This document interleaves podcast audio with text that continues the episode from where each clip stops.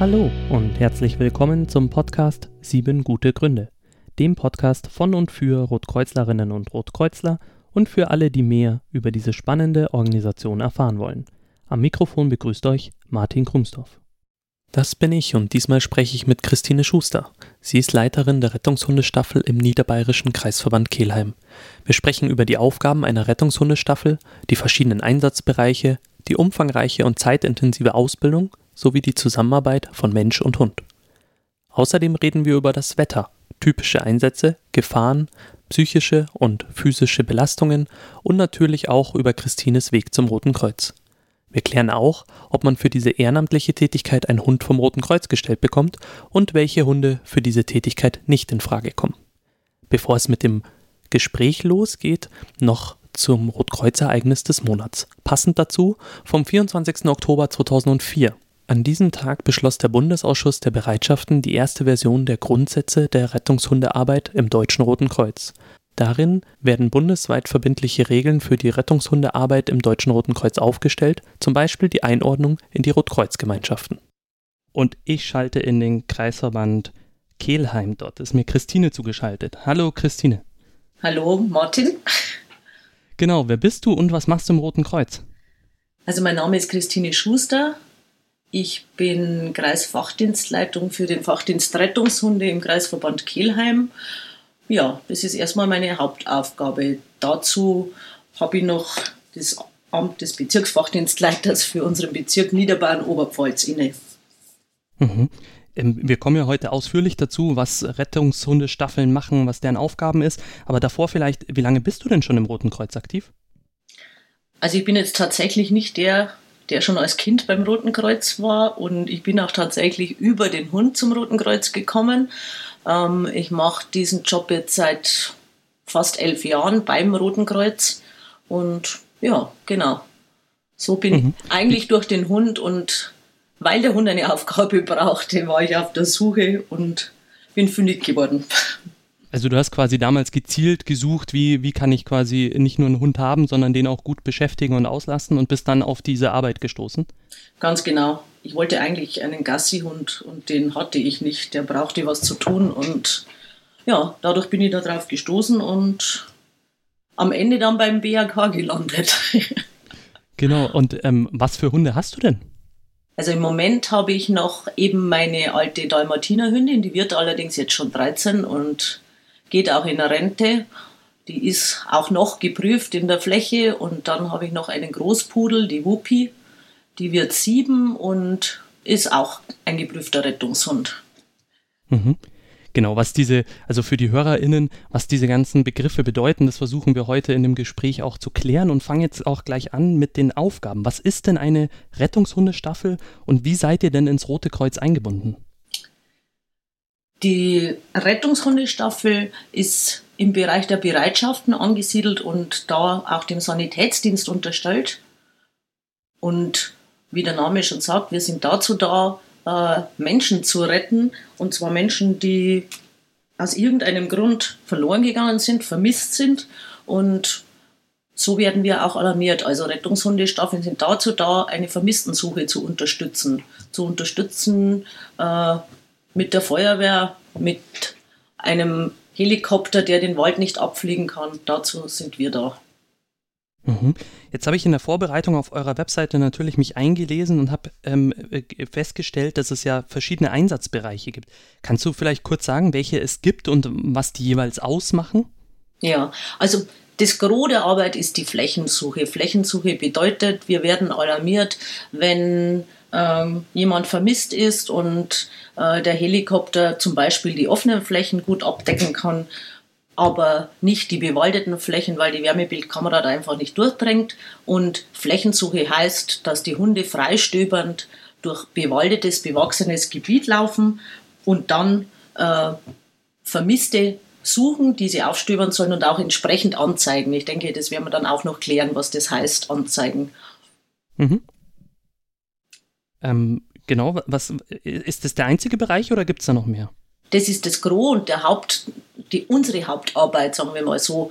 Dann gibt's, Bei euch in Kelheim jetzt? Genau. Dann gibt es, ah, mhm. äh, wie es jeder kennt aus den Nachrichten, internationale Nachrichten, Trümmerhunde, die zum Beispiel eben äh, in den Einsatz kommen, wenn es ein Erdbeben gibt, wenn Gebäude einstürzen, was durchaus ja auch bei uns der Fall sein kann, wenn Katastrophenalarm ist. Also wir mussten auch schon mal in den Einsatz fahren, als in Rottal in das Hochwasser war. Da war ein Gebäudeeinsturz gefährdet und die Menschen waren vermisst. Das ist die Trümmerarbeit. Einfach, wo der Hund noch etwas mehr, mehr leisten muss und mehr beansprucht wird. Dann haben wir noch, das decken wir auch ab, den Personenspürhund oder den Man-Trail-Bereich. Das sagt den Menschen meistens schon was.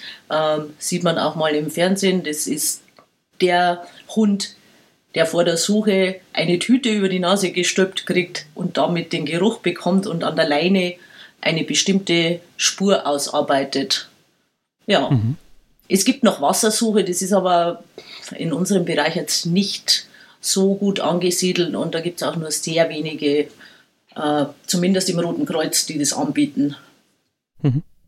Ähm, jetzt jetzt wäre vielleicht gleich meine erste Frage, gibt es äh, dazu zu diesen äh, Einsatzbereichen, gibt es da Einsatzbereiche, die sich gegenseitig ausschließen, weil ein Hund nicht äh, die beiden abdecken kann oder alle abdecken kann? Ja, in der Regel ist es schon so. Hm, es eignen sich natürlich auch entsprechende Rassen für entsprechende Sparten. Was jetzt die Fläche und die Trümmer angeht, da ist es äh, rassetechnisch ähm, so ziemlich eins. Ich brauche einfach dann für die Trümmer noch einen Hund, der auch geschickt im Gelände sich bewegen kann, aber das kann ich trainieren. Und was das Mantrailen oder die Personenspürsuche angeht, ähm, habe ich in der Regel andere Hunde. Da nehme ich in der Regel mh, hm, Schweißhunde, die man aus der Jagd kennt, die das einfach anbieten, eine Spur auszuarbeiten. Das heißt jetzt nicht, dass ein Hund, der freistöbert, nicht das Trailen auch anbieten kann. Aber besser geeignet ist einfach der typische Hund, der Spur arbeitet. Wie man es aus dem Fernsehen kennt, man es vielleicht auch, dass ein Blatthand, das sind diese großen, kurzhaarigen Jagdhunde, mit, wo alles ziemlich schlapp runterhängt. Das ist ein typisch autistisch veranlagter Hund, der für diese Arbeit super geeignet ist, weil der hat seine Nase auf dem Boden und geht.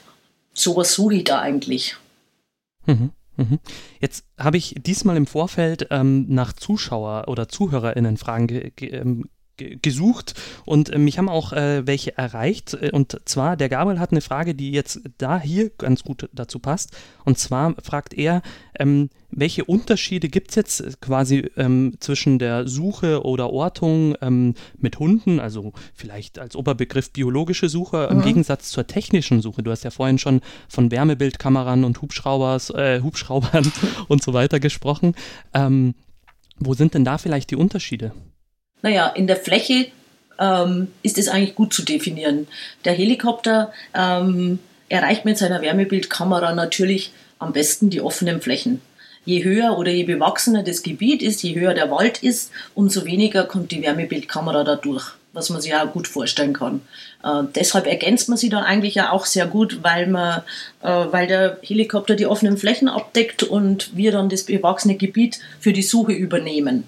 Ähm, natürlich kann ich auch mit äh, einer Suchkette der Feuerwehr Gelände abarbeiten, was aber wesentlich personal- und zeitintensiver ist als ein Hundeteam. Das besteht in der Regel aus zwei Leuten, dem Hundeführer und einem Helfer und dem Hund. Ein fertig ausgebildeter Rettungshund äh, kann sich toll in der Fläche bewegen. Der schafft also 50.000 Quadratkilometer, äh, Quadratmeter locker in einer Stunde. Okay, das, das klingt erstmal nach viel. Kannst du irgendwie, hast du ein Vergleichsmaß? Ich, ich stelle mir das gerade sehr, äh, also es klingt sehr groß, aber äh, Gibt es irgendwie eine Möglichkeit, das so in, in, keine Ahnung, Fußballfeldern oder in irgendeiner anderen Einheit auszudrücken? Ähm, da habe ich jetzt gar nicht so viel Erfahrung, aber ich kann nur sagen, in der Prüfung muss der Hund 30.000 Quadratmeter abarbeiten. Das kann man sich eigentlich gut vorstellen. Sagen wir mal, das ist jetzt grob ein Gelände, 100 Meter breit, 300 Meter lang. Also mhm. ich denke, das kann sich auch mhm. jemand, der jetzt nicht so viel Erfahrung hat mit Strecken abarbeiten oder so, einigermaßen vorstellen. Mhm. Was würdest du sagen, ist der, ist der groß, größte Vorteil ähm, quasi der, der Rettungshundeteams, nenne ich es jetzt einfach mal, gegenüber der technischen Lösungen? Ich habe den Hund habe ich immer zur Verfügung. Ähm, nur als Beispiel, mh, mm, es ist jemand vermisst und es hat total Nebel, dann kann ich den Helikopter schon vergessen. Der kann da nicht fliegen. Ähm, mhm. Es ist sehr heiß, ähm, dann kann ich die Wärmebildkamera vom Helikopter vergessen, weil der Boden annähernd so warm ist äh, wie, die, wie der, die Person oder der lebende Körper, der äh, Wärme ausstrahlt. Also da gibt es schon ähm, einfach Grenzen. Ja, der Vorteil mhm. der technischen Ortung ist natürlich auch da. Ich kann große Flächen abdecken und ähm, ja, habe das halt auch immer zur Verfügung. Der Hund stößt auch an seine Grenzen. Also das ist ganz klar. Also ich, ich mhm. denke, dass eine Ergänzung immer die beste Zusammenarbeit ist, ja. Also die Kombination zwischen äh, Tier, Mensch und Technik. So läuft es auch meistens ab im Einsatz, ja. Dass mhm. man sich ergänzt. Also. Jetzt hast du. Ja. Jetzt hast du ja. Ein, ja Entschuldige. Alles gut. Okay. Ähm, jetzt hast du ja eingangs schon erwähnt, ähm, wie du zur Rettungshundestaffel gekommen bist. Ähm, jetzt würde mich ganz allgemein interessieren, wie wird man denn Mitglied bei euch? Ja, das läuft schon ähnlich ab wie bei mir. Also ganz oft ist es so, dass Menschen schon Hunde haben, wenn sie zu uns kommen und einfach merken, ich muss meinen Hund anders auslasten ähm, und vielleicht auch schon äh, in der Suche mit einem Hund gearbeitet haben, sei es Dummyarbeit oder sonst irgendwas und merken, der Hund hat eine tolle Nase, ähm, ja, dann macht man sich auf die Suche, so war es zumindest bei mir. Und irgendwann bin ich dann auf die Seite Rettungshunde gestoßen und habe mir dann eine ortsansässige Staffel gesucht. Ähm, ja, so läuft es normalerweise ab. Und dann ähm, bekommen die Interessenten die ersten Infos mal am Telefon. Weil, mhm. ja, da kann man schon ein bisschen selektieren. Das hört sich jetzt ein bisschen arrogant an, soll es aber nicht sein, weil man muss den Menschen einfach sagen, dass es was anderes ist, als einfach einen Hund zu bespaßen. Es ist nicht, ich gehe mal kurz in die Hundeschule. Also es ist mhm. einfach viel mehr. Mhm. Ähm, jetzt wäre meine Frage, du hast gesagt, die Leute kommen mit einem Hund. Gibt es auch die Möglichkeit, dass man vom Roten Kreuz einen Hund gestellt bekommt? Ah, nein, äh, das gibt es nicht, weil die Hunde sind Privateigentum. Mhm. Also man muss einen Hund schon haben oder ähm, quasi äh, sich holen und dann kann man sich an euch wenden und sagen, ich möchte bei euch mitmachen. Genau. Also die Möglichkeit, äh, noch keinen Hund zu haben und mitzumachen, besteht natürlich auch. Die ist auch gut, keine Frage. Mhm. Aber in der Regel wollen die Leute mit einem Hund was arbeiten und haben auch schon einen, wenn sie kommen. Andersrum ist mhm. eher die Ausnahme, was aber kein mhm. Thema ist. Manchmal auch ganz gut, weil man eben dann ähm, sagen kann, pass auf, der oder der Hund eignet sich, der oder der Hund passt zu dir. Ähm, ein guter Ausbilder sieht sowas ja auch. Äh, und in der Regel ist es aber andersrum. In der Regel ist der Hund schon da. Und man muss versuchen, das Beste draus zu machen, was auch gelingt mhm. in der Regel. Mhm. Ähm, wie viele seid ihr denn in Kelheim bei der Rettungshundestaffel? Ähm, Im Moment sind wir 20 Mitglieder, da muss ich immer ein bisschen gucken, weil das schon mal ein bisschen Plus und Minus ist. Ähm, mhm. Ja, genau.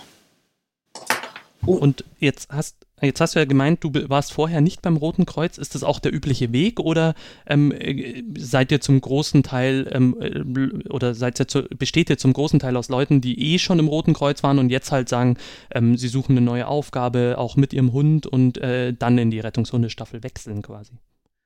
Ähm, ja, ich war nicht beim Roten Kreuz. Es gab damals, das ist ja jetzt schon sehr, sehr lange her, eine Zeit, ähm, wo es auch mehr private Staffeln gab, wobei es die jetzt auch noch gibt. Und man, so war das auch bei mir. Und wir haben, haben uns dann aber dem BRK angeschlossen.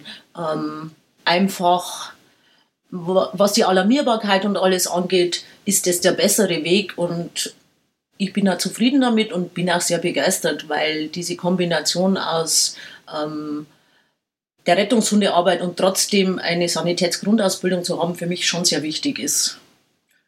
Was war jetzt die andere Frage? Da habe ich jetzt ein bisschen den Faden verloren, Entschuldigung. Kein Problem, das ist ja meine Schuld, wenn ich zwei Fragen gleichzeitig stelle. Ähm, also letztendlich, ob, ob äh, ihr eher aus ähm, zusammengesetzt seid aus Leuten, die davor gar nichts mit dem Roten Kreuz zu tun hatten, oder ob äh, der überwiegende Teil eher aus dem Roten Kreuz kommt und äh, dann halt eine neue Aufgabe sucht in der Rettungshundestaffel.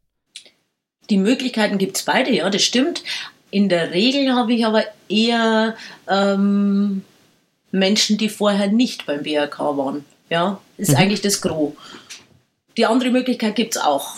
Allerdings ist es halt so, dass die Rettungshundearbeit wirklich sehr zeitintensiv ist. Und wenn ich jetzt noch in einer anderen Bereitschaft tätig bin, ähm, kann es sein, dass das zeitlich sehr, sehr eng wird. Mhm. Das ist ein gutes Stichwort, diese Zeitintensivität. Der wollen wir uns ein bisschen nähern im nächsten Abschnitt, wo ich äh, so ein bisschen von dir erfahren will, ähm, wie denn die Ausbildung ähm, abläuft. Und ich habe jetzt ähm, genau das so gegliedert, dass ich jetzt erstmal mit den HundeführerInnen anfangen würde, mhm. ähm, was quasi dort Voraussetzungen sind. Also was muss ich als Mensch mitbringen, wenn ich in der Rettungshundestaffel ähm, ja, mich äh, einbringen möchte?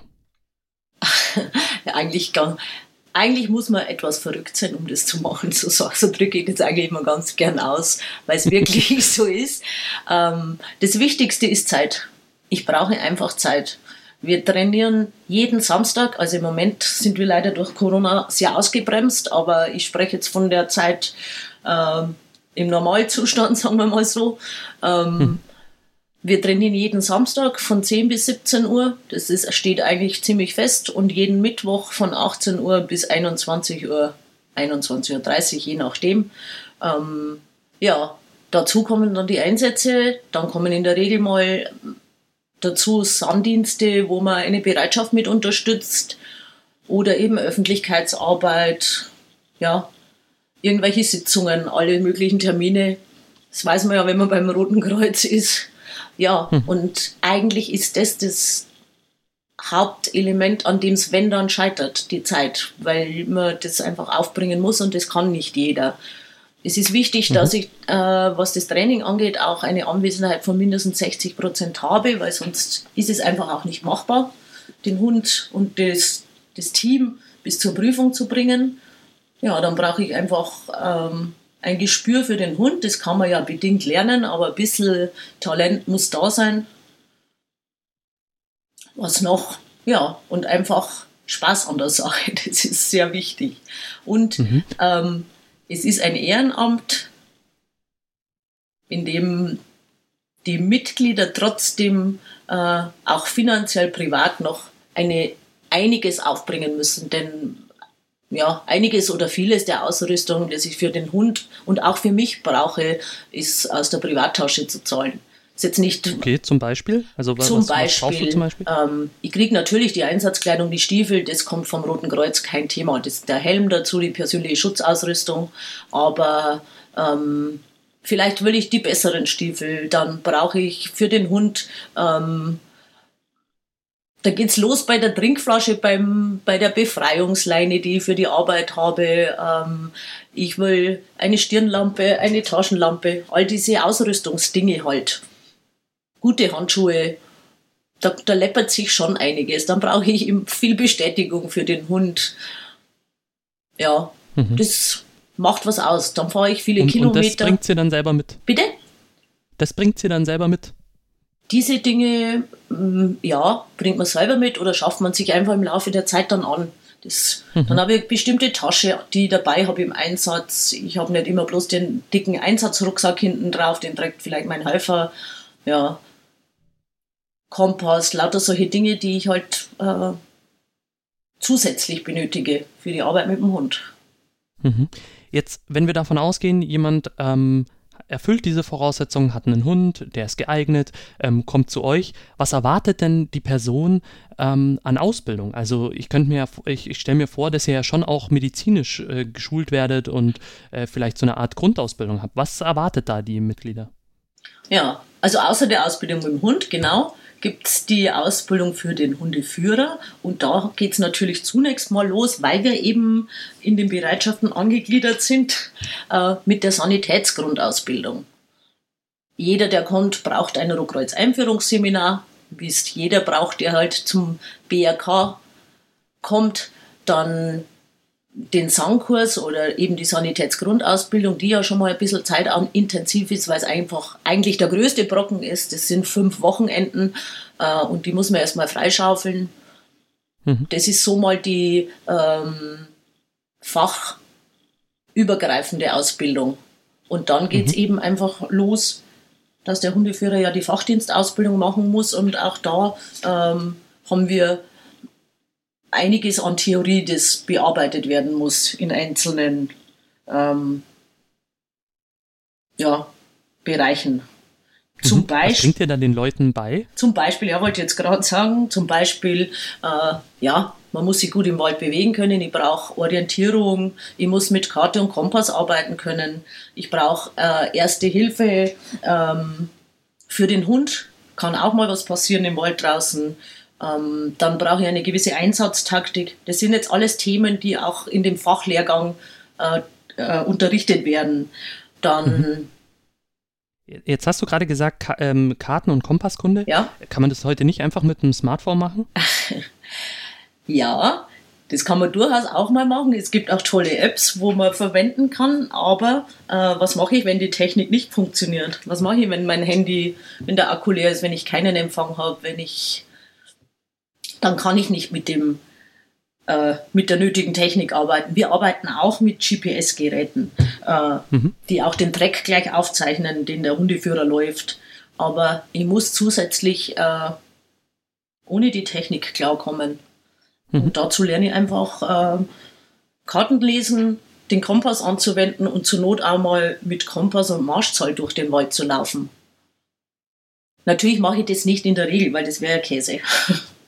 Ja, das kann ich mir vorstellen. Ähm, jetzt habe ich auf der Website einen Begriff gelesen, der mir nichts sagt. Und ähm, ich habe mir gedacht, statt nachzuschlagen, frage ich jetzt einfach dich. Und zwar steht hier Kenntnisse in der Kynologie. Was ist denn das?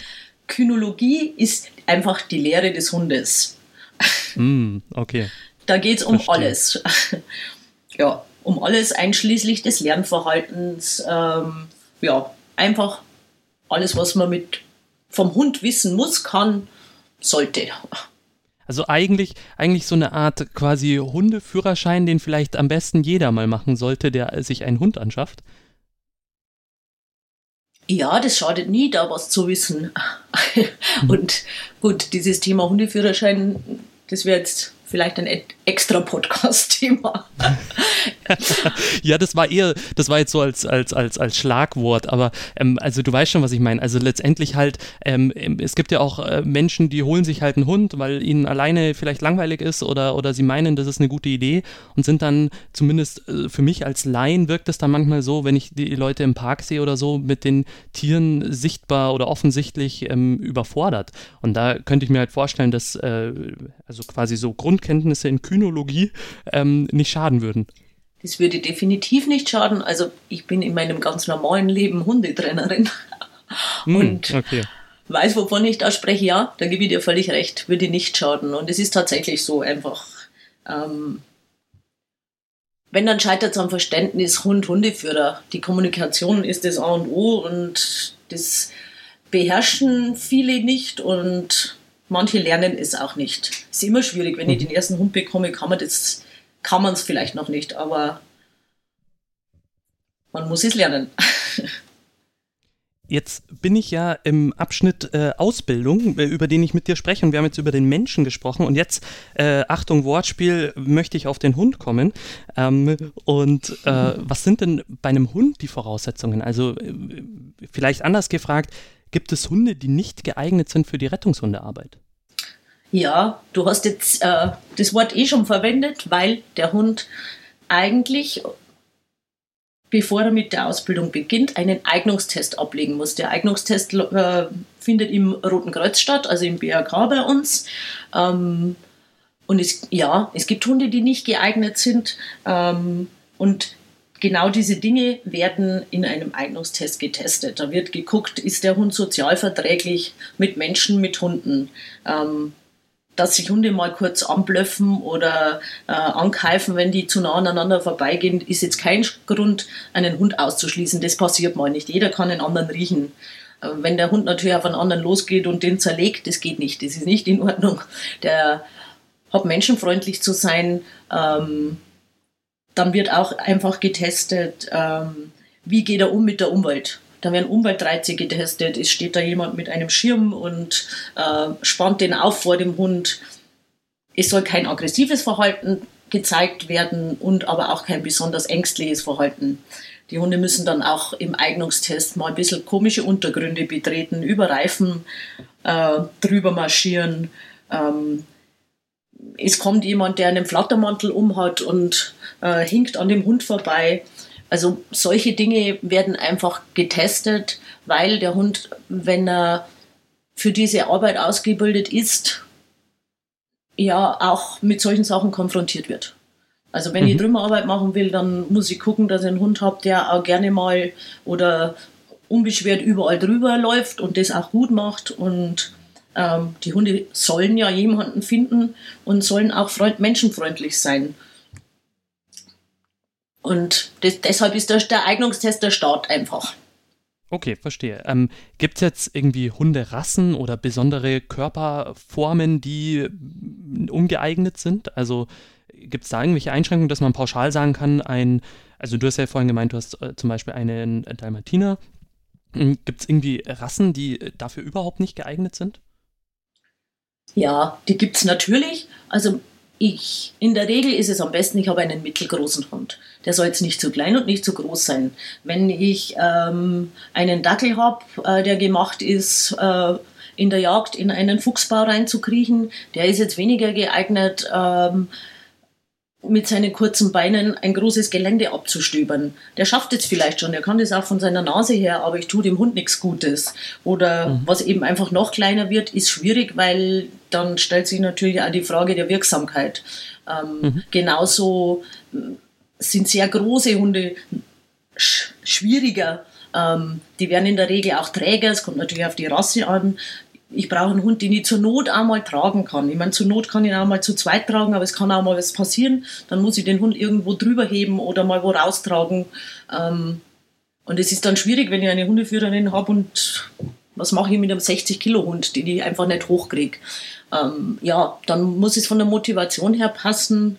Ähm, ich brauche jetzt keinen Hund, äh, der sich einfach, der nicht von der Couch hochkommt. Und das ist schon rasseabhängig.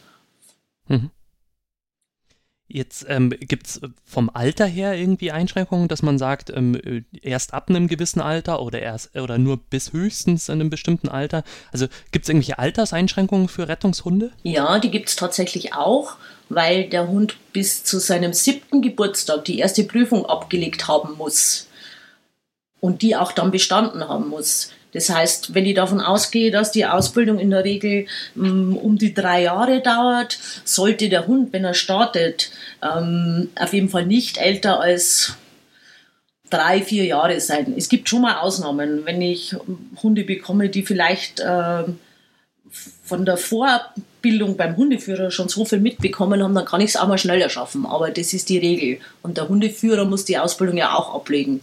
Also je früher, umso besser. In der Regel kann ich mit Welpe anfangen.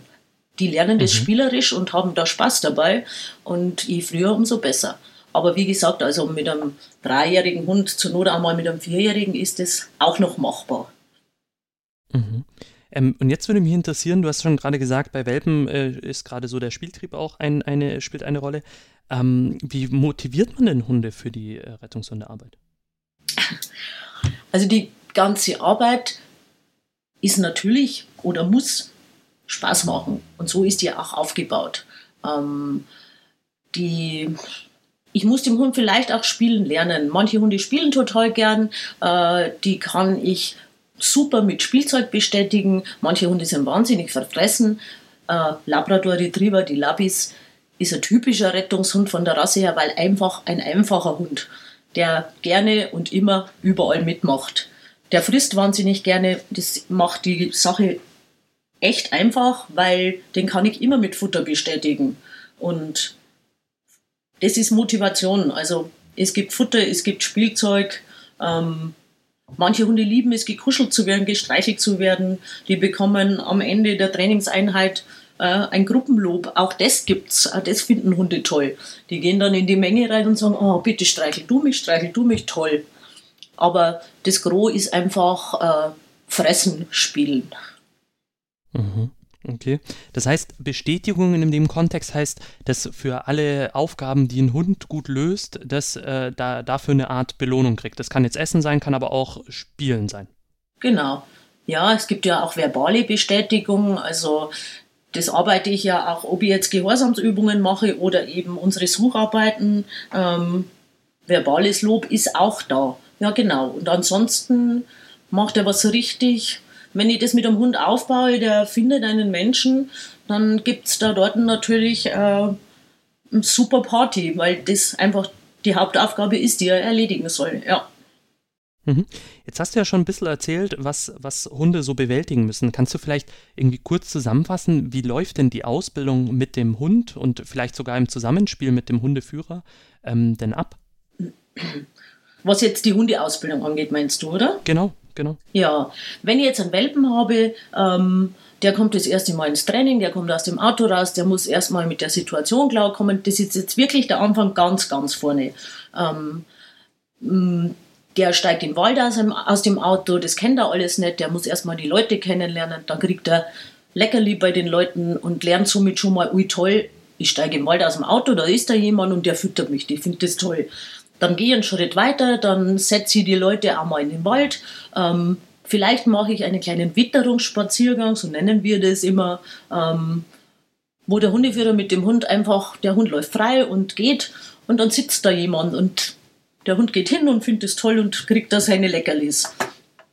Ähm, ja, das ist so mal der Anfang und dann steigere ich das, weil am Ende der Hund ja ähm, mit einem Startsignal Such und Hilf finden, egal was, äh, losstarten soll und selbstständig ein gewisses Gebiet unter ja, unter einer gewissen Leitung schon abarbeiten soll. Und der soll dann, ja, wenn er jemanden findet, äh, dem Hundeführer das auch klar machen, ich habe hier jemanden. In der Regel macht er das, indem er an der Versteckperson oder an der gefundenen Person bellt, bis der Hundeführer kommt. Mhm. Aber der Start wird eben schon gelegt, dass die Hunde von klein auf lernen, hey, das ist toll, wenn da jemand sitzt, der bestätigt mich, der findet mich toll. Mhm. Gut, ähm, möchtest du mehr ins Detail noch wissen? Wahrscheinlich schon, hm. oder? Ja, mich würde, mich würde interessieren, also auch, auch gerade so, du hast vorhin gesagt, dass, dass äh, gerade Trümmerhunde eben lernen müssen, auch irgendwie über äh, ja, ähm, irgendwie Gegenstände zu laufen oder irgendwo durchzulaufen. Machen das Hunde normalerweise nicht? Und was übt ihr dann dort ähm, konkret? Also was die Geländegängigkeit angeht, ähm, ja, doch, sowas, sowas üben wir und egal, ob das ein Trümmer oder ein Flächenhund ist, das schadet allen nicht, weil viele Hunde ähm, das nicht von selber anbieten, ähm, sehr geländesicher zu laufen. Ähm, viele müssen erst lernen, die Hinterbeine herzunehmen. Wir arbeiten sowas, machen wir eben einfach mittwochs abends in unserer Unterkunft. Da haben wir auch Geräte, da wird Gehorsam geübt, dann werden Geräte aufgebaut. Geräte heißt, der Hund lernt durch einen Tunnel zu gehen. Ähm, es liegen zwei Fässer mit einem Brett drauf, das nennt sich Fassbrücke. Das wackelt einfach ein bisschen. Der Hund lernt äh, mit einfach ein bisschen wackeligen Untergrund umzugehen, hochzuspringen, mal stehen zu bleiben, drüber zu laufen, äh, das selbstständig abzuarbeiten. Ähm, er muss für die Prüfung auch lernen, über eine waagrecht liegende Leiter, die ein bisschen vom Boden ab ist, zu laufen. Ähm, das ist meistens so das Schwierigste. Dann gibt es noch ein Gerät, das ist die Wippe.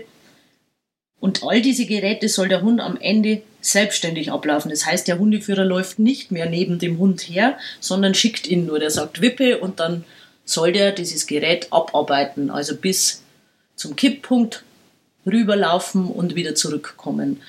Ja, und diese Dinge übt man und das muss man nicht immer mit diesen speziellen Geräten machen da finden Sie auch andere Sachen, dann mal über einen Stapel Paletten oder über einen Stapel Reifen klettern. Je mehr und je vielfältiger, umso besser ist es, umso mehr und einfacher wird der Hund am Ende dann mit solchen Sachen umgehen. Mhm. Das heißt, bei euren regelmäßigen Terminen, mittwochs und samstags, bei euch jetzt in Kelheim, da, ähm, also zu Nicht-Corona-Zeiten, da trainiert ihr mit Mensch und Tier eben diese ganzen Situationen mit Geräten, ohne Geräte, Theoriewissen für die Menschen. Ähm, um dann letztendlich die, diese Teams auch zur Prüfung zu schicken. Ganz genau. Ähm, wann, wann kann man denn dahin? Oder wie lange dauert es, bis man zur Prüfung äh, gehen kann äh, als Team? Ja, ich hatte am Anfang das schon mal ein bisschen erwähnt. Also in der Regel dauert es zwei bis drei Jahre. Ähm, mhm. Wie gesagt, das läuft ja parallel. Der Hundeführer muss ja auch seine Theorieausbildung machen und es kann durchaus sein, ähm, je nach Rasse oder je nach Hundetyp, dass ich einen Hund habe, der eigentlich schon prüfungsreif wäre, aber der Hundeführer muss einfach seine Theorie noch abarbeiten. Dazu braucht man auch in der Regel mindestens ein Jahr, bis man das alles durchbekommt. Und ja, also zwei bis drei Jahre ist so der Schnitt, bis man sagt, man kann zur Prüfung gehen. Mhm. Jetzt, jetzt hast du ja schon gemeint, ähm, also genau zwei bis drei Jahre bis zur Prüfung. Was passiert dann? Ihr habt ja diese regelmäßigen Trainings, aber gibt es irgendwie, mu muss man diese Prüfung irgendwie wiederholen? Ähm, gibt es irgendwelche Aufbaukurse? Ähm, wie geht es da nach der ersten großen Prüfung ähm, los, die man ja auch, wenn ich mich richtig, wenn ich richtig vorhin zugehört habe, der Hund darf, glaube ich, maximal sieben Jahre alt sein. Genau. Genau, also was passiert, wenn ich diese erste große Prüfung als Team, Rettungshundeteam bestanden habe? Dann, dann gibt es erstmal eine große Party. weil, Nach all den Strapazen. weil die Rettungshundeprüfung tatsächlich, ähm, und ich denke, da bin ich nicht die Einzige, ähm, egal für wen und egal welche, mh, hm, was für ein Typ Mensch ich bin und da kann ich Prüfungen gemacht haben. Ähm, ich habe immer gesagt, meine, mein, mein Studiumabschluss war nicht so schlimm wie die Rettungshundeprüfung. Ähm, man weiß von vornherein, dass relativ dass es eine relativ hohe Durchfallquote gibt und dementsprechend nervös startet man an der Prüfung. Und ich habe das muss ich jetzt kurz ein bisschen dazu erwähnen, weil man sich sonst gar Gerne. nicht so vorstellen kann. Ähm, ich habe einen Theorieteil in der Prüfung, in dem ich meine im Fachdienst gelernten Sachen eben abgefragt werde. Dann startet es mit einer Anzeige. Anzeige heißt, ähm, das, was der Hund im Wald zeigt, wenn er jemanden findet, wird einfach auf offenem Gelände nochmal vorab geübt, um den Prüfern zu zeigen, der Hund kann das, der bedrängt den Menschen, den er findet, nicht, der geht nicht weg, was ich im Wald unter Umständen jetzt nicht sehe, weil der Hund zu schnell ist. Dann kommt noch ein Gehorsamsteil. Ähm, das Übliche, was auch in Begleithundeprüfungen abgearbeitet wird, Fußlaufen, äh, Kommandos aus der Bewegung ausführen, ein Voran, lauter solche Dinge. Und dann erst geht es in die eigentliche Suche. Mhm. Und die eigentliche Suche, ähm, also es sind praktisch diese Bereiche, die Theorie, der, die, der Verweis, der Gehorsam und die Prüfung. Und wenn ich in einem der Bereiche vorher äh, eine 5 habe, brauche ich gar nicht mehr zur Suche starten. Also ich muss diese Teile alle bestehen. Und mhm. es geht sehr schnell, dass man raus ist aus der Sache. Und deshalb gibt es, wenn man die erste Prüfung bestanden hat, auf jeden Fall eine große Party. Okay, ja, das ist nachvollziehbar. Das klingt auf jeden Fall nach, ja auch, man hat ja dann ähm, ähm, auch wahnsinnig viel Zeit und, und, und Kraft da auch investiert. Also das klingt ja schon nach einem großen Pensum, das ihr da ähm, meistert. Ähm, du, hast, du hast ein paar Begriffe jetzt schon genannt. Ich habe auf eurer Webseite noch ein paar äh, äh, entdeckt, die mich interessieren würden. Und zwar war da ein Begriff, der hieß Verbellen. Was, also ich kann mir ein bisschen was drunter vorstellen oder habe hab eine Idee, aber was bedeutet das dann wirklich? Ja, das ist das, was ich vorher gesagt habe, was eben auch in der Prüfung abgefragt wird. Ähm, der Hund muss, wenn er im Wald oder in der Suche jemanden findet, dem Hundeführer ja auch klar machen, ich habe jetzt jemanden. Die einfachste Variante mhm. ist, der findet jemanden, bleibt an der Person und bellt so lange, bis der Hundeführer kommt. Das ist der Verbeller. Mhm. Mhm. Dann gibt es eben noch die andere Möglichkeit. Es gibt Hunde, die haben ein Problem, an einer Person zu verweilen, zu bleiben. Es gibt Hunde, die wirklich wahnsinnig ungern bellen. Ähm, und dafür gibt es einfach die Möglichkeit zu sagen, der Hund findet jemanden, läuft zum Hundeführer zurück und holt seinen Hundeführer, der den dann entweder anleint und in sich zurückführen lässt oder frei zurücklaufen lässt. Ähm, und das nennt man dann Freiverweiser bzw. Rückverweiser weil der Hund einfach findet, zum Hundeführer kommt und dem Hundeführer den Weg zu der Versteckperson zeigt. Das kann er einfach einmal so machen, indem er bei, zum Hundeführer kommt und dem dann auch vermittelt, hey, ich habe jemanden, zum Beispiel an dem Hundeführer hochspringt oder solche Dinge, weil der Hundeführer muss ja irgendwie wissen, warum kommt der Hund jetzt zurück? Der kann ja auch mal einfach so zurückkommen. Ähm, oder aber äh, ich habe einen Hund, der gerne apportiert. Das heißt, dass er äh, gerne Gegenstände aufnimmt und dem Hundeführer bringt. Und dazu hat er ein Bringsel, so nennt man das, am Halsband zum Beispiel befestigt, ähm, das er aufnimmt, wenn er eine Person findet. Und der Hundeführer weiß, wenn er zurückkommt und diesen Gegenstand im Maul hat, jetzt hat er jemanden. Mhm. Mhm. Also diese drei Möglichkeiten gibt es. Und rein von der Erklärung her wird vielleicht schon klar, dass das Verbellen natürlich die einfachste Variante ist, die am wenigsten mit Fehlern behaftet ist, weil der Hund halt einfach nur einen Weg hat. Beim Frei- oder Freiverweis oder Bringselverweis habe ich halt immer drei Wege, die der Hund abarbeiten muss. Und eine dementsprechend größere Fehlerquelle. Ja, und, und auch ja, wahrscheinlich auch eine längere Belastung, je nachdem, wie lange äh, die Einsätze vielleicht auch schon gedauert haben. Ja, in der Regel ähm, sollte der Hund da schon laufstark sein. Manche Hunde machen das auch wirklich gerne. Die, die wollen auch gerne rennen und für die bietet sich sowas ja auch an. Mhm. Okay. Jetzt haben wir, ähm, gibt es noch zu dem Bereich Ausbildung äh, etwas, was du oder was ich vergessen habe zu fragen, was dir vielleicht noch äh, unter den Nägeln brennt? Hm.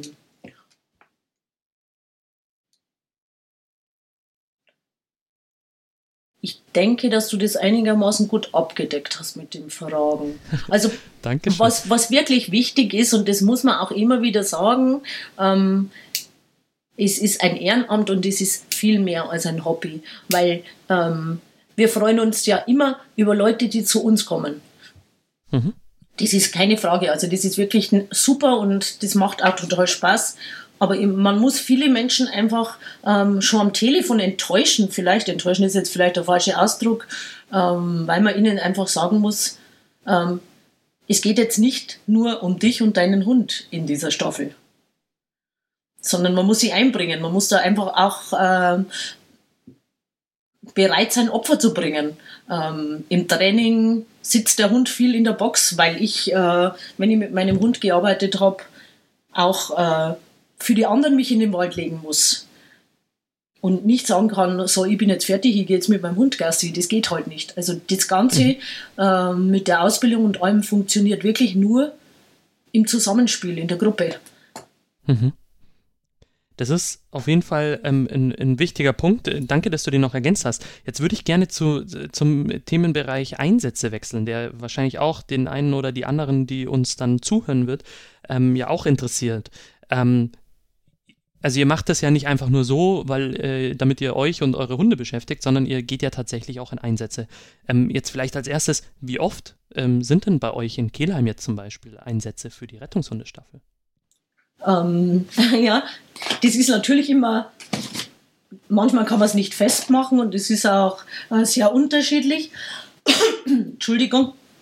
Aber äh, wir hatten tatsächlich am Montagabend den letzten Einsatz und das glaube ich war, ähm, ich habe das schon immer mitdokumentiert, aber manchmal ähm, gibt es eine Alarmierung und die wird schon abgebrochen, während wir äh, uns herrichten. Aber am Montag waren wir das letzte Mal im Einsatz und das war in diesem Jahr unser 18. oder 19. Einsatz. Ja. Mhm. Also und, und zu wie viel seid ihr dann im Einsatz? Also geht dann ein Hundeteam los oder ähm, sind das, geht ihr alle los oder nur die Hälfte? Wie, wie organisiert ihr das? Die Alarmierung läuft für uns über die integrierten Leitstellen und mhm. den Alarm bekommt jeder von uns. Und es ist natürlich, ja, weil es ja ein Ehrenamt ist, ähm, gibt es natürlich auch oft, es sind nicht immer alle verfügbar. So ist es halt einfach. Aber ja, kommt immer drauf an. Es war Montagnacht und obwohl Montag und Abend äh, hatten wir auf jeden Fall fünf geprüfte Hunde dabei. Sechs mit Trailer. Und das ist ganz, ganz beachtlich. Es gibt natürlich auch Zeiten tagsüber, äh, wo ich das bei Weitem nicht stellen kann. Äh, ist es tagsüber nicht auch, äh, gibt es da auch nicht die Möglichkeit, ähm, dass man, also vor allem wenn man in dem Ort wohnt, ähm, wo ihr angefordert werdet oder so, ähm, dass man dann, man hat doch so ein, äh, für die Einsatzeinheiten gibt es auch immer so einen Freistellungsanspruch auch gegenüber dem Arbeitgeber. Funktioniert das nicht oder äh, könnt ihr das nicht nutzen? Das stimmt, das gibt's und ja, das kann man ähm, theoretisch nutzen, das stimmt. Trotzdem, und ich, ich habe auch Hundeführer, wo das funktioniert in der Arbeit, aber es gibt auch äh, Arbeitgeber, wo es nicht funktioniert. Die sagen, ich kann diesen, mm, ich kann meinen, meinen Mitarbeiter hier jetzt nicht entbehren, der geht, der geht nicht raus. Also das habe ich durchaus auch. Ja, ich denke, das hängt ja auch immer ganz stark ähm, von den jeweiligen Berufen ab. Also genau. Du hast ja vorhin gemeint, du bist äh, selbstständig unterwegs, oder? Ja, für mich ist das natürlich einfach. Ich sage dann einfach, äh, Schluss, jetzt gibt es nichts und fertig. Was natürlich auch. Genau, aber wenn du gerade wenn du gerade beschäftigt bist, kannst du ja auch nicht einfach weg. Ja, eben. Ich meine, ich habe ja bis einen gewissen Vorlauf. Und ähm, wenn die Alarmierung kommt, äh, kann dann derjenige, der vielleicht erst in einer Stunde kommt, das auch kommunizieren. Dann kommt er einfach nach. Ist auch nicht so schlimm. Also es gibt es durchaus auch. Hm, okay. Genau, weil, weil ich hatte eben dran gedacht, also klar, wenn ich jetzt äh, in, im Büro arbeite und das vom Arbeitgeber her irgendwie passt ähm, und der diese Arbeit vielleicht sogar unterstützt, dann ähm, kann ich natürlich quasi jederzeit aufstehen und gehen und dann muss ich das halt irgendwann nacharbeiten. Genau. Das äh, bleibt ja nicht aus. Aber ähm, wenn ich jetzt äh, meinetwegen irgendwo gebunden bin, also weil ich zum Beispiel, äh, nehmen wir BusfahrerInnen, ja, ähm, der kann ja nicht einfach aussteigen und sagen, so, ich gehe jetzt mit meinem Hund äh, ähm, ähm, Menschen suchen, ja. Deswegen, darauf wollte ich quasi so ein bisschen hinaus, dass das ja auch eine Schwierigkeit ist, ähm, selbst wenn es den Freistellungsanspruch gibt, dass ja das nicht jeder Beruf ähm, hergibt. Ja, das gibt nicht jeder Beruf her, keine Frage. Mhm. Und genau, jetzt haben wir, haben wir darüber gesprochen, ihr habt äh, ungefähr 18 Einsätze jetzt äh, heuer gehabt, oder? oder? Mhm. Genau, und ähm, immer mal wieder auch Einsätze, die dann ähm, frühzeitig quasi doch äh, beendet werden. Ähm, was sind jetzt die Einsätze, die ihr so typischerweise macht? Also was passiert bei euch, ähm, damit ihr gerufen werdet? Also mm, der Einsatz am Montag war ein typischer Einsatz, ja, kann man sagen. Es war eine demente Person, die aus einem Seniorenheim abgängig war. Sowas passiert. Und wenn die Person natürlich dann äh, bei, bei, unserer momentanen Witterung, es wird kalt nachts, äh, am Abend nicht nach Hause, kehr, nach Hause zurückkehrt, gibt es eine Alarmierung. Das ist ganz was Typisches. Es gibt auch, äh, ja, aus Heim abgängig ist wirklich oft, es gibt Suizidandrohungen, ähm, es gibt auch einfach mal jemand, ist beim Pilzesuchen äh, verschütt gegangen und kam nicht mehr zurück. Kann, man kann sich auch verletzen im Wald, kann ja auch passieren. Aber das ist so mhm. ähm, die Hauptarbeit, ja. Okay. Ähm, gibt es jetzt irgendwie äh, so eine typische Dauer von so einem Einsatz? Ähm, dass man sagen kann, ja, okay, normalerweise ist das irgendwie nach zwei Stunden erledigt oder ähm, kann man das gar nicht so pauschal sagen? Also zwei Stunden ist zu viel zu knapp bemessen. Okay. Mm, so wie das am Montag lief, ist eigentlich gar nicht, gar nicht untypisch. Also die Alarmierung kam um, denke ungefähr 21.30 Uhr und um 4 Uhr war ich zu Hause. sauber. Da ist, ja, kommt dann die, die Vorbereitung und die Anfahrt dazu. Das war eine Zualarmierung äh, nach Oberbayern, was auch vorkommt. Also es geht nicht unbedingt immer nur um Einsätze, die bei uns im Kreisverband stattfinden, sondern ähm, man kennt sich und es gibt auch eben Vermisstensuchen außerhalb unseres Kreisverbandes und da wird manchmal Unterstützung benötigt. Da ist das Gelände zu groß, man hat zu wenige Hunde. Dann schaue ich, dass ich die benachbarten Staffeln nachalarmiere. Das machen wir auch so. Mhm. Und ähm, gibt es irgendwie so eine Höchstdauer? Weil ich könnte mir ja vorstellen, dass sowohl Mensch als auch Tier äh, irgendwann am Ende sind, im wahrsten Sinne des Wortes, und äh, gar nicht mehr suchen können. Also wo sind vielleicht die Grenzen von den HundeführerInnen und auch den Hunden? Ja, das, das passiert auch. Also auch da war es so, dass um äh, 3 Uhr früh nach fünf Stunden äh, für uns der Einsatz auch Schluss, Schluss, war. Da wird dann mal abgebrochen. Manchmal wird es auch am anderen Tag fortgesetzt, wenn es keinen Erfolg gab. Äh, aber ja, ich kann einen Hund vielleicht zweimal ein Suchgebiet abarbeiten lassen. Da kommt es natürlich auch immer sehr auf Gelände und alles an. Ähm, und dann ist es gut, auch auf die Witterung. Dann ist es gut, dann muss ich einfach sagen, es ist Schluss. Also diese fünf, sechs Stunden ist jetzt schon so ein guter Schnitt, würde ich sagen. Mhm. Und, und gibt es bei den Hunden irgendwie eine Belastungsgrenze, dass man sagt, ja, also das macht gar keinen Sinn, länger als äh, sieben Stunden zum Beispiel ähm, den Hund im Einsatz zu haben? Also der Hund sucht nicht sieben Stunden am Stück, bloß zum Verständnis. Wenn, okay, ja, das ist wichtig. Ja, ja, das ist ähm, wirklich wichtig. Also ich würde sagen, intensiv arbeiten, ähm, da reicht es dem Hund auch nach einer Stunde. Das ist jetzt ein Schnitt. Es gibt auch mal einen Hund, der ist vielleicht schon viel schneller kaputt.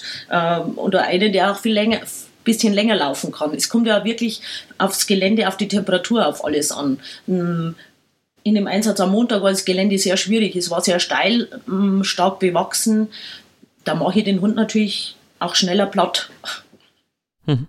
Jetzt hast du das schon öfter auch angesprochen, unwegsames Gelände. Ähm, jetzt will ich gar nicht anfangen, irgendwie von eingestürzten Häusern oder Erdbeben oder so, aber unwegsames Gelände, steile Hänge, schlechtes Wetter. Ähm, wie bereitet ihr euch vor? Ähm, und ähm, vor allem dann auch, wie schützt ihr euch auch ähm, vor, dann, dass ihr selber zum Beispiel irgendwo abstürzt oder, oder äh, abrutscht oder so? Also erstens trainieren wir bei jedem Wetter. Das ist schon mal sehr wichtig, weil der, mhm. äh, die neuen Mitglieder das auch lernen. Am besten, wenn man als Interessent äh, bei strömendem Regen an einem Samstag ins Training kommt und wenn der bleibt, dann bleibt der, weil der mhm. hält das Wetter durch. Und ja, im Einsatz äh, habe ich durchaus mit allen Geländeformationen zu tun und ich laufe nie alleine. Also es geht nie ein Hundeführer alleine mit seinem Hund im Einsatz. Im Einsatz ist immer mindestens ein Helfer dabei. Ähm, mhm. Eben zur Absicherung. Kann passieren. Auch wenn man fit ist, kann es passieren, dass man sich das Bein vertritt und dann sitzt man alleine im Wald. Also es geht nicht. Im Trümmereinsatz sowieso nicht. Da ist man in der Regel zu dritt. Ähm, mhm. Da muss auch, man braucht unbedingt einen Helfer. Also es geht gar nicht von der Eigensicherung her ähm, keine Frage, alleine zu gehen. Mhm. Aber das sind jetzt äh, die Helfer, die kommen dann nicht aus eurer Staffel, sondern das sind dann meistens Helfer von anderen Einsatzformationen, oder? Wenn ich äh, doch, durch, ich habe durchaus auch Helfer in der eigenen Staffel. Ähm, mhm. Wenn ich einen Hundeführer in Ausbildung habe, der seine Grundausbildung abgeschlossen hat, der den abgeschlossenen Sanitätsgrundlehrgang hat, dann darf der bei uns auch als Helfer schon mit raus in den Wald. Mhm. Mhm. Wenn er noch die, die Fachdienstausbildung noch nicht hat, dann nehme ich ihn meistens als dritten Helfer mit, dann läuft er halt als dritter Mann mit und solange er noch keinen geprüften Hund hat, ist er als Helfer mit dabei. Ja, aber da hast du das jetzt schon angesprochen, weil das kann durchaus sein, dass das knapp ist mit den Helfern, weil ich halt meine ganzen geprüften Hunde da habe und die auch raus sollen. Dann kann es durchaus passieren, so war es am Montag auch, dass die Feuerwehr auch an der Suche beteiligt ist und die normalerweise sehr mannstark vertreten ist. Und ähm, dann stellen uns die durchaus Helfer zur Verfügung. Also ich hatte einen Feuerwehrmann Michael dabei und der hat das toll gemanagt. Der kriegt von mir Anweisungen, der läuft mit Lampe mit und die schaffen das, die machen das schon. Mhm, genau, und ihr habt ja noch eure Sicherheitskleidung, die du vorhin erwähnt hast. Ja, also genau. Mit, äh, Schuhen und äh, Jacken und, und so weiter. Genau, also du gehst nur in persönlicher Schutzausrüstung, also in Einsatzkleidung im Einsatz. Die muss gesehen werden. Ähm, ich brauche entsprechende Einsatzstiefel ähm, und ja, je nach, je nach Gelände und auch je nach Witterung laufe lauf ich auch im Wald mit Helm. Ähm, und das ist vielleicht noch ganz wichtig, weil das haben wir noch gar nicht, das haben wir überhaupt nicht erwähnt. Auch der Hund ist im Einsatz gekennzeichnet. Der Hund läuft mit einer Kenndecke, ähm, auf der das Rettungshundefachdienstzeichen drauf ist und man auch sieht, aha, der, ist hier, der hat hier einen Job, der hat für die Nacht eine Leuchte mit auf der Kenndecke und äh, Glocken. So höre ich den Hund, auch wenn ich ihn nicht sehe. Und in der Regel nimmt man da Glocken, die hört man relativ weit. Und die Leuchten sieht man je nach Gelände auch sehr gut. Der Hund muss gekennzeichnet sein. Es kann auch mal, in der Regel ist das abgefragt, also in der Regel ist kein Jäger draußen, wenn wir suchen, weil das auch abzuklären ist.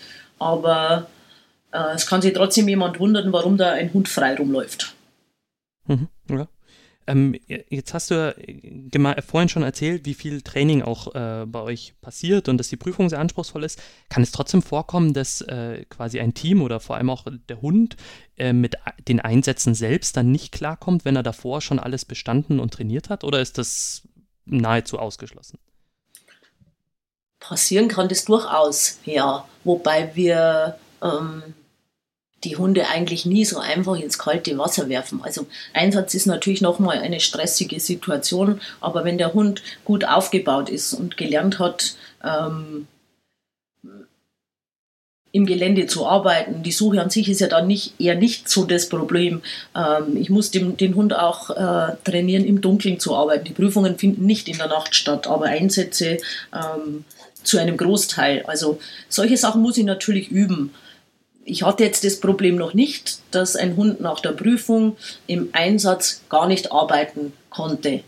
Könnte passieren, aber es liegt auch ein bisschen in der Hand der Ausbildung, dass ich das in der Hand habe eben.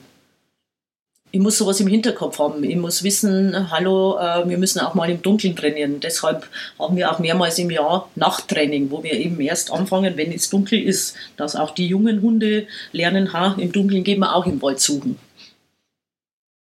Mhm. Ähm, seid ihr auch in Auslandseinsätze eingebunden?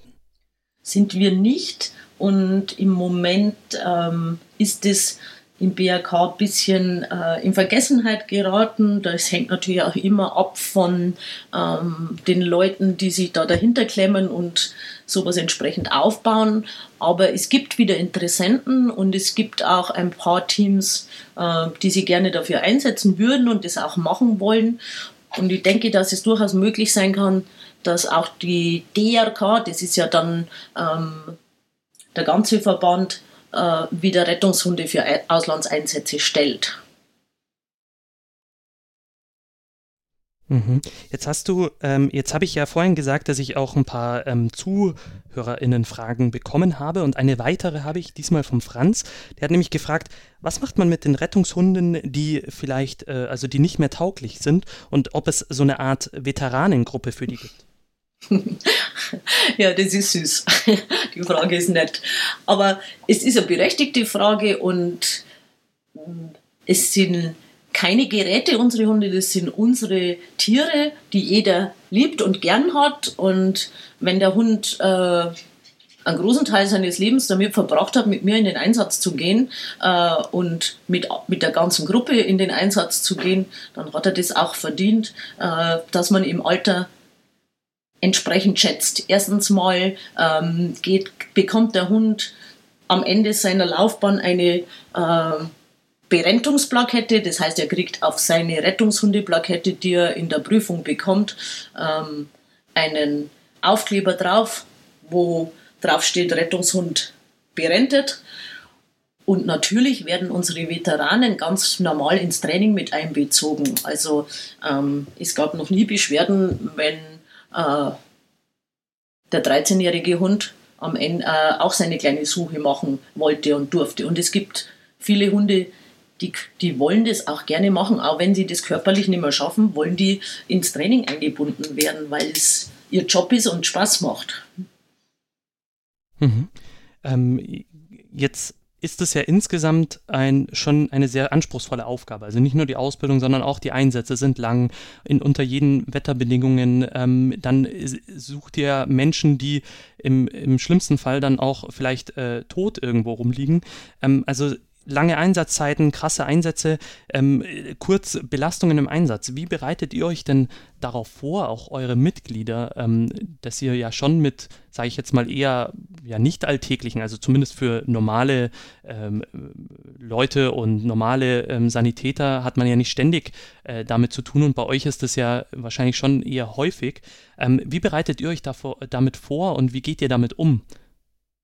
Ja, gute Frage.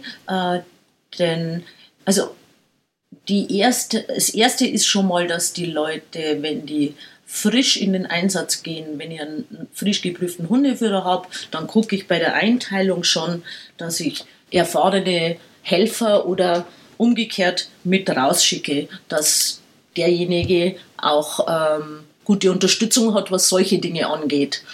Weil ja, das kann passieren, dass da jemand tot ist und solche Sachen. Mm, wir haben ja im Roten Kreuz auch äh, das Kit zur Verfügung, sollte es mal tatsächlich ähm, zu entsprechenden Problemen kommen. Das würde ich auch dann in Anspruch nehmen. Bisher ist es eigentlich immer sehr gut gelaufen und man hat da schon ein bisschen ein Händchen zu gucken, wer ist jetzt da empfindlich, wer hält es nicht aus und dementsprechend ähm, wird sie um denjenigen auch gekümmert oder wird der entsprechend eingebunden, dass er auf jeden Fall auf keinen Fall alleine gelassen ist. Was ganz wichtig ist für uns, dass wir jeden Einsatz nachbesprechen. Kurz am Einsatzort noch, bevor es heimgeht und in der Regel auch nochmal in einem gesonderten Termin in aller Ruhe am anderen Tag oder nach zwei Tagen, je nachdem. Mhm. Das heißt also eine gute Mischung aus, ähm, man lernt von erfahrenen HelferInnen und ähm, eben dann für wirklich die, die vielleicht auch belastenderen Situationen eben die Hilfsangebote, die es im Verband gibt, wie eben KIT, du hast es schon gesagt, die Abkürzung, ich verrate noch, was es ausgesprochen heißt, eben Kriseninterventionsdienst, beziehungsweise auch die ähm, also das ist ja meistens quasi für die, für die Angehörigen und Hinterbliebenen und dann gibt es ja aber eben auch spezielle Kräfte, die für Helferinnen und Helfer da sind. Und insgesamt heißt ja, äh, der, der Begriff, der drüber steht, ist ja die psychosoziale genau. Notfallversorgung. Und da gibt es ja dann die ExpertInnen, die eben genau für solche Situationen, dass man mit einem Einsatz ähm, nicht klarkommt und merkt, man, das beschäftigt einen doch mehr als jetzt vielleicht bisher. Ähm, das kann, kann ja tatsächlich auch äh, Menschen treffen, die, die irgendwie schon, keine Ahnung, ein Dutzend Einsätze gemacht haben und jetzt aber dann halt was erleben, was dann doch ähm, ja, äh, sie ein Stück weit aus der Bahn wirft. Deswegen auf jeden Fall ein ganz wichtiger Hinweis. Ähm, jetzt vielleicht, du hast ja schon gesagt, also ihr habt insgesamt einen sehr hohen Aufwand, ihr beschafft auch viele Sachen selbst. Ähm, jetzt wäre meine Frage vielleicht auch an die, die wir dann weitergeben können an die ZuhörerInnen. Ähm, wie, wie kann man euch denn unterstützen? Unterstützen kann man uns immer, indem man uns auch ähm, spendet. Wir zum Beispiel, also in unserer Staffel, es ist jetzt äh, speziell die BRK Rettungs- und die Staffel Kehlheim, wir sammeln im Moment einfach für ein Einsatzfahrzeug. Wir haben keins oder noch keins und brauchen es eigentlich schon dringend. Ähm, ich denke, die. Wie, wie, fahrt ihr denn jetzt zu den Einsätzen? Im Moment fahren wir privat an. Okay. Ja. Und mhm. ja, das soll sich ändern, weil das äh, schon sinnvoll ist, dass wir ein gemeinsames Einsatzfahrzeug haben. Ich denke, die Einsatzzahlen äh, sprechen auch dafür. Und mhm. ja. Okay, das heißt, ein, eine Säule wäre, man kann euch finanziell unterstützen, ganz klassisch, äh, mit einer äh, zweckgebundenen Spende für die Rettungshundearbeit der ähm, der Rettungshundestaffel äh, vom Kreisverband Kelheim. Und gibt es noch andere Möglichkeiten, äh, wie, wie man euch irgendwie unterstützen kann, wenn man sagt, okay, ähm, ja, mein Geld brauche ich leider selber, aber ich hätte vielleicht äh, Gibt es irgendwie andere Möglichkeiten, euch zu unterstützen? Ja, die gibt es durchaus. Also wir freuen uns immer über ähm, Jäger, Waldbesitzer, die uns ein Gelände zur Verfügung stellen. Ähm, das braucht man immer. Wir haben Trainingsverträge mit den bayerischen Staatsforsten und unsere Staffel ist erst seit äh, Mai 2019 im Kreisverband Kelheim und dementsprechend mussten wir uns auch da ähm, erst wieder Trainingsgebiete erschließen, was schon funktioniert, aber zu sowas kann man auch immer mal aufrufen, weil manchmal äh, erfahren das Leute, die sagen, oh, kein Problem. Also ich habe ein Jagdrevier und da darf gerne jemand rein zum Trainieren. Ähm, mhm. Ja, das ist immer eine gute Möglichkeit, uns zu unterstützen. Und manchmal gibt es auch diverse ähm, Sachspenden, die man gerne annimmt. In unserer Unterkunft hat uns noch gar nicht lange her unser Garagennachbar ein Schwerlastregal zur Verfügung gestellt und hat es uns sogar aufgebaut. Sowas ist immer gut. Dazu muss man natürlich vorher ein bisschen in Kontakt kommen, was jetzt im Corona-Jahr natürlich äh, leider etwas untergegangen ist. Aber ich hoffe, das ändert sich wieder und davon gehe ich aus. Schön. Ähm, gut, dann wissen die Zuhörerinnen jetzt, was sie tun können, um euch zu unterstützen. Ähm, und jetzt zum Abschlussblock, da habe ich noch ein paar Fragen vorbereitet und zwar, ähm, was ist denn vielleicht, ja, das Schönste ist vielleicht, in, also genau beim Training und so weiter und die Zusammenarbeit mit dem Hund ist wahrscheinlich ganz schön. Äh, Menschen zu suchen, die vermisst sind, ist vielleicht nicht so schön, aber vielleicht, was ist denn ein, ein Ereignis oder, oder ein Einsatz, der dir besonders in Erinnerung geblieben ist, der vielleicht besonders schön war oder irgendwie auf andere Art und Weise eindrucksvoll? Also, es gibt wahnsinnig viele schöne Momente in der Rettungshundearbeit. Äh, das beginnt im Training und im Zusammensein mit der ganzen Gruppe. Und wir haben wirklich eine tolle Staffel. Nur dann kann es funktionieren, wenn da alle zusammenarbeiten. Das ist für mich eigentlich äh, das ist für mich eigentlich schon das Schönste. Sonst würde ich das nicht, nicht tun, weil es sonst den Aufwand nicht wert wäre. Ähm, und gemeinsam in den Einsatz zu gehen, ist immer toll. Natürlich ist das Schönste, ähm, das ist ja unser Ziel, äh, jemanden lebend im Einsatz zu finden. Ich habe leider mit meinem Hund noch keine liebende Person gefunden, was, was ja auch relativ selten vorkommt. Man muss sich immer vorstellen, ich habe Riesenzuchtgebiete und ähm, dass derjenige, der da in der Suche gerade läuft, äh, die Person in seiner Fläche hat, ist halt, ist halt einfach mal ähm, von der Wahrscheinlichkeit her recht gering. Aber ja, also ich kann jetzt nichts Spezielles nennen, weil ich wirklich so viele Momente habe, wo ich sage, die waren einfach super. Die waren einfach ergreifend und dafür brennt man und dafür macht man es. Und man kann das auch schwer beschreiben, weil man muss da mal reinkommen und ich denke immer, ich sage immer, das ist fast wie mit einem Virus. Entweder man infiziert sich oder nicht. genau, in diesen Zeiten ist es hoffentlich der Rettungshundestaffel-Virus und nicht der Coronavirus. Ja, genau. Ähm, genau. Ähm, wobei man sich ja bei euch äh, quasi die, die, die, das exponentielle Wachstum ja durchaus wünschen würde, dass äh, mehr Menschen mit ihren Hunden äh, den Weg zu euch finden, um, äh, genau. Ähm, jetzt Wäre noch eine Frage, du hast ja schon gemeint, dass nicht alle Staffeln im Roten Kreuz sind, ihr vielleicht ihr auch nicht immer im Roten Kreuz wart. Ähm, warum findest du aber gut, dass es eine Rettungshundestaffel im Roten Kreuz gibt und was macht vielleicht den Unterschied einer Rettungshundestaffel, die im Roten Kreuz ist, zu äh, welchen, die da nicht unterwegs sind, nicht im Roten Kreuz verortet sind?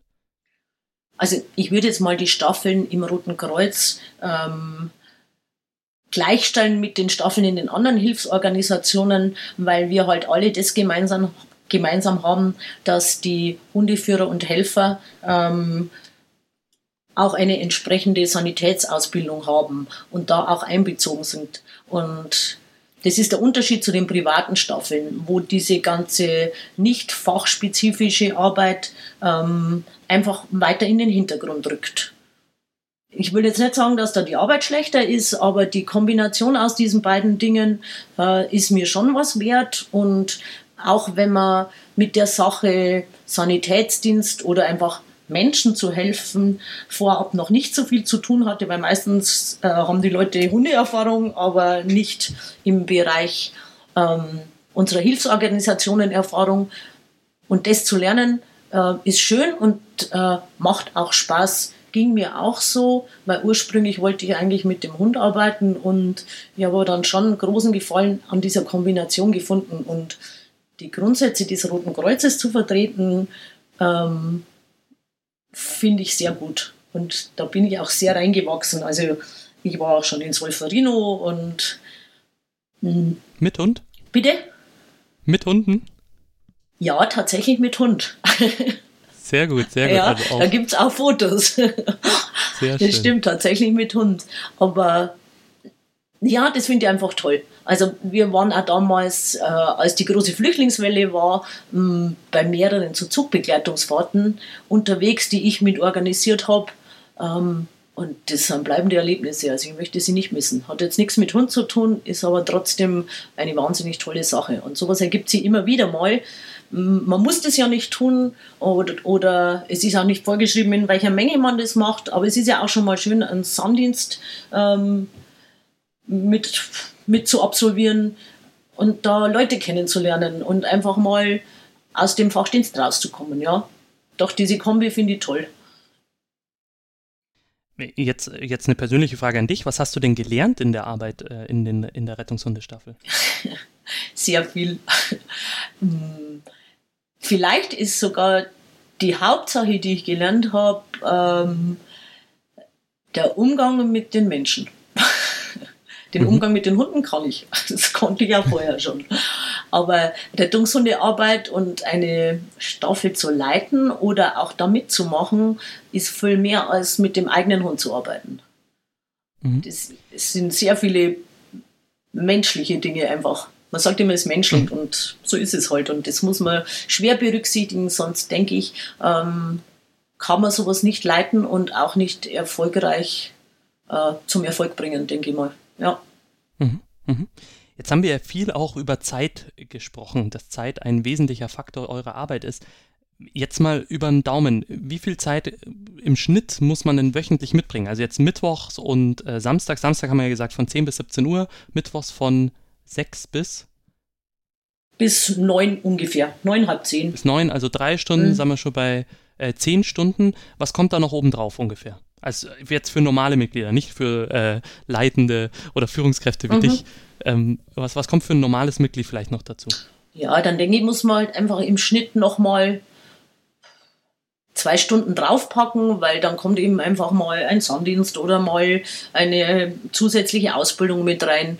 Dann soll es einigermaßen gut sein. Da zähle ich jetzt nicht die Eigeninitiative, die man so mit dem Hund verbringt. Das zähle ich da jetzt nicht dazu. Weil das mhm. kommt sowieso noch hinzu. Mhm. Und wenn jetzt die Zuhörerinnen neugierig geworden sind, ähm, wie kommen sie an weitere Infos oder wie können sie vielleicht dich oder euch erreichen? Also in der Regel kann ich ja über die BRK Homepage, über diese allgemeine Homepage ähm, auch die Fachdienste aufrufen. Die Rettungshunde sind angesiedelt unter den Bereitschaften. Ist ein bisschen schwierig zu finden, weil man ein bisschen rein äh, scrollen muss. Aber mhm. Da gibt es auch eben dann eine Seite, wo ich unter Angabe eines Ortes in der Regel auch ähm, die entsprechende Staffel angegeben finden müsste. Mhm. Das ist eigentlich der einfachste Weg. Ansonsten kann ich ja auch bei mir im Kreisverband äh, anrufen oder gucken und nachfragen, ob es eine Rettungshundestaffel gibt. Manchmal weiß man das ja. Viele Staffeln mhm. oder die meisten sind auch auf Facebook vertreten. Äh, da kann man sich auch angucken. Da gibt es natürlich dann auch viele Bilder oder in, entsprechend auch Instagram. Ähm, wenn man was finden will, dann findet man es, denke ich mal. Mhm. Ich werde auf jeden Fall die Links zu eurer Webseite und auch äh, zu dieser äh, Postleitzahlensuche nach den Rettungshundestaffeln, die hatte ich nämlich auch schon entdeckt in der Vorbereitung, ähm, werde ich auf jeden Fall in die Shownotes packen zu dieser Folge. Und dann bleibt mir an dieser Stelle ähm, nur noch quasi der Dank an dich, Christine, dass du dir die Zeit genommen hast, mit mir über dieses spannende Thema zu sprechen. Vielen Dank nach äh, Kelheim. Ja, ich sage danke, war ein nettes Gespräch und mache ich gerne, wenn man für unser Hobby oder für unser Ehrenamt brennt, dann kann man sowas durchaus machen und es macht Spaß. War schön mit dir zu sprechen. Danke, Servus. Servus. So, und das war's schon wieder für diese Folge. Eure Ideen, Beiträge, Kommentare und Kritik zu diesem Podcast sind herzlich willkommen. Also ran an die Tasten. Mails bitte an 7gutegründe.insohr.de oder per Twitter at martinobli. Ansonsten freue ich mich natürlich auch über eure Bewertungen und Sterne bei Apple Podcast oder Spotify. Vielen Dank und bis zum nächsten Mal.